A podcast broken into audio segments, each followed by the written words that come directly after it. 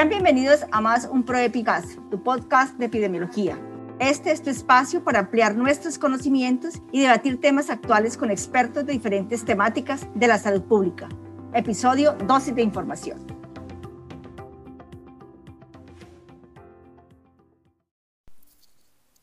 Hola, bienvenido a su dosis de información sobre epidemiología en ProEpcast. Soy Jaime Rocha enfermera y miembro del equipo de PROEP. Quiero señalar que la dosis de información sobre las pruebas diagnósticas está disponible en dos episodios en esta plataforma. En el primer episodio de esta serie abordamos la importancia de la vigilancia de laboratorio en la detección de brotes de enfermedades transmisibles. En este episodio les presento la aplicabilidad de las pruebas diagnósticas en la vigilancia de la COVID-19. Sígueme, ven conmigo.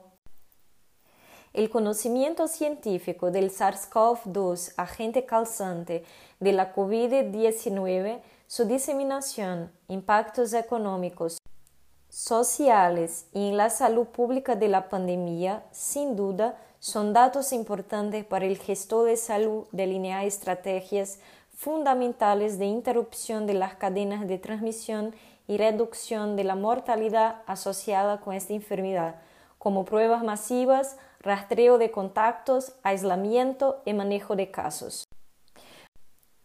Una vez que ha ocurrido la infección por el virus, el individuo puede tardar en promedio entre 5 y 7 días en desarrollar los primeros síntomas.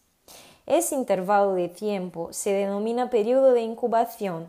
Además, este periodo puede variar de 1 a 14 días después de la exposición. Ah, es de destacar que el virus ya se puede detectar en el tracto respiratorio superior de 1 a 3 días antes del inicio de los síntomas, periodo llamado presintomático. Según la Organización Mundial de la Salud, la concentración de SARS-CoV-2 en el tracto respiratorio superior es más alta al inicio de los síntomas de un individuo. Posteriormente, se observa una reducción gradual de esta concentración a lo largo del tiempo de esta enfermedad. Por lo tanto, Conocer el periodo de incubación y transmisibilidad de la COVID-19 se considera una guía en la elección del método de diagnóstico más adecuado, siendo la fecha de aparición de los síntomas una información fundamental.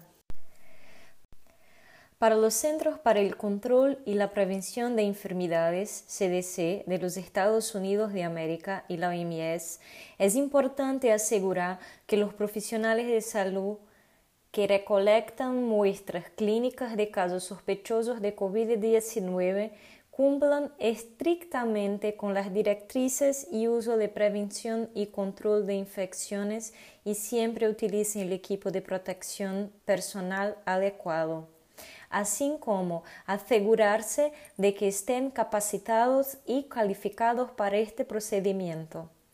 ¿Cuáles son los puntos clave en la realización de las pruebas de COVID-19 recomendados por el CDC? Personas con signos o síntomas de COVID-19 deben realizar la prueba. Las pruebas masivas pueden identificar casos asintomáticos y ayuda a detener la transmisión del SARS-CoV-2. La selección y interpretación de las pruebas de SARS-CoV-2 deben basarse en el contexto en el que se utilizan, incluida la prevalencia de SARS-CoV-2 en la población analizada. La vacunación previa contra la COVID-19 no afecta a los resultados de las pruebas virales del SARS-CoV-2. Las pruebas de diagnóstico para COVID-19 se clasifican en detectar el virus en sí, ARN viral o antígeno, o detectar la respuesta inmune humana a la infección, anticuerpos o otros biomarcadores. Así, el diagnóstico de laboratorio para el SARS-CoV-2 se puede realizar mediante pruebas de biología molecular o mediante serología o pruebas rápidas de antígenos o anticuerpos. Vamos a conocer qué tipos de pruebas de diagnóstico están disponibles. Ven conmigo. Primero, les presento a la biología molecular.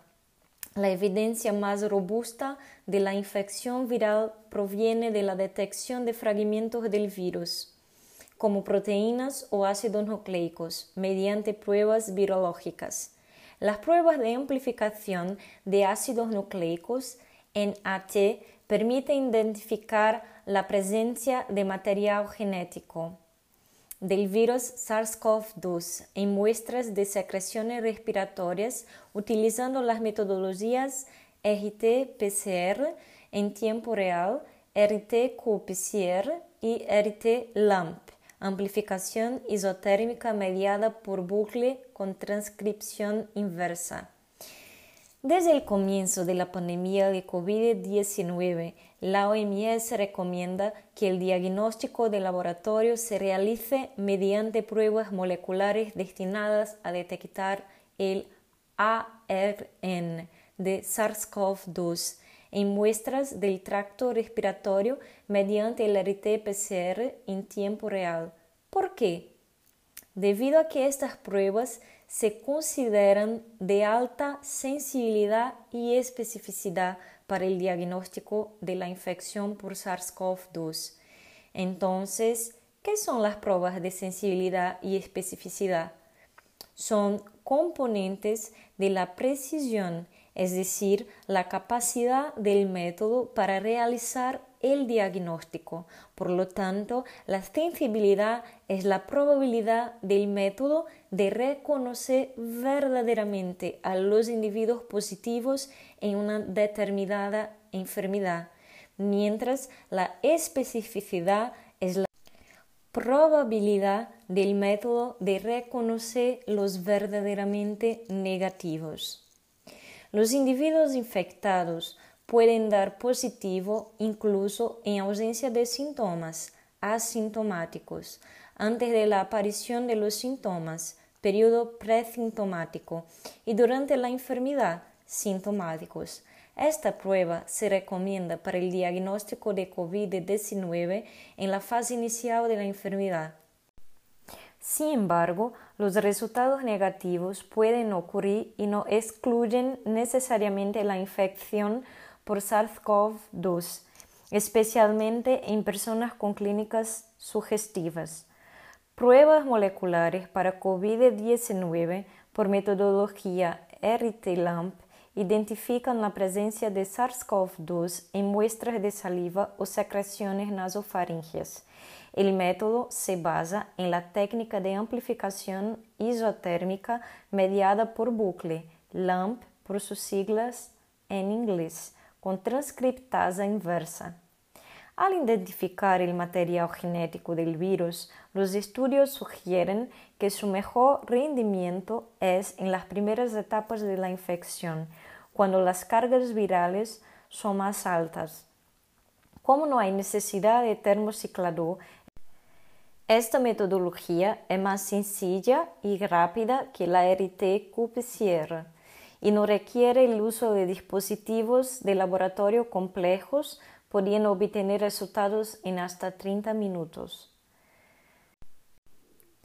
Segundo, las pruebas rápidas están disponibles en dos métodos para el diagnóstico de COVID, antígeno y anticuerpo, que detecta uno o más tipos de anticuerpos producidos por la respuesta inmune del hospedero frente al virus mediante la metodología de inmunocromatografía. Al ser rápidas y fáciles de usar, estas pruebas se pueden usar en un establecimiento de atención o cerca de él, sin necesidad de infraestructura de laboratorio o equipos costosos. Atención, no se recomienda el uso de pruebas de antígenos en entornos o poblaciones con baja prevalencia esperada de, la enfermedad, donde no es posible la confirmación mediante una prueba de biología molecular. En tales escenarios, la tasa de falsos positivos en comparación con los resultados positivos verdaderos puede ser elevada. La prueba rápida de anticuerpos detecta IgM e IgG en la fase de convalescencia, es decir, etapa tardía de la enfermedad, en muestra de sangre total, suero o plasma, para identificar la respuesta inmune del cuerpo al virus en forma de anticuerpos. Estas pruebas suelen ser más precisas alrededor de 15 a 21 días después de la infección.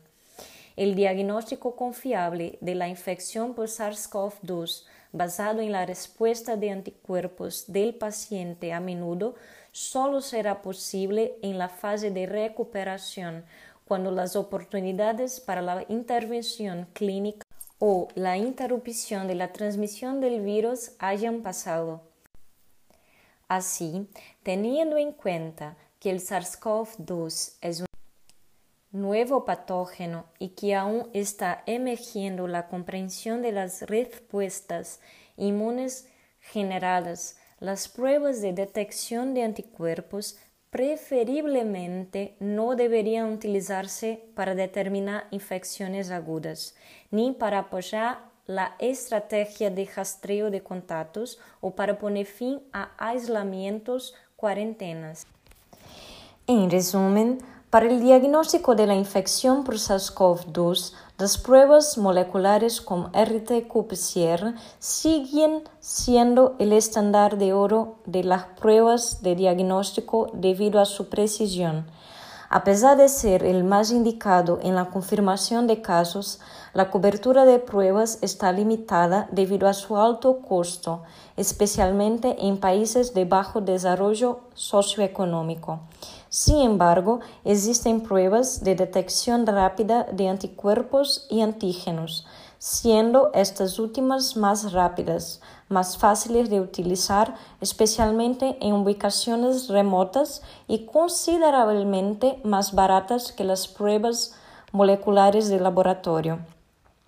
En la dosis de información de este episodio abordamos la aplicabilidad de las pruebas diagnósticas en la vigilancia de la COVID-19. Muchas gracias por seguir otra dosis de información.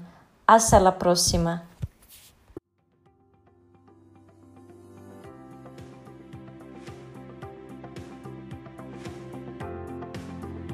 Has escuchado nuestro ProEpicast, tu podcast sobre epidemiología en servicio. Qué bueno que te quedaste con nosotros hasta el fin. ProEpicast es una realización de ProEpic, la red de profesionales de epidemiología de campos. Es nuestro colaborador en este podcast, la sala de situación de la Universidad de Brasilia. No dejes de suscribirte a este podcast para recibir las actualizaciones y si quieres saber más sobre la ProEPI y la Red para la Tecnología e Inteligencia Local en Salud, acceda a proepi.org.br y sigue nuestras redes sociales.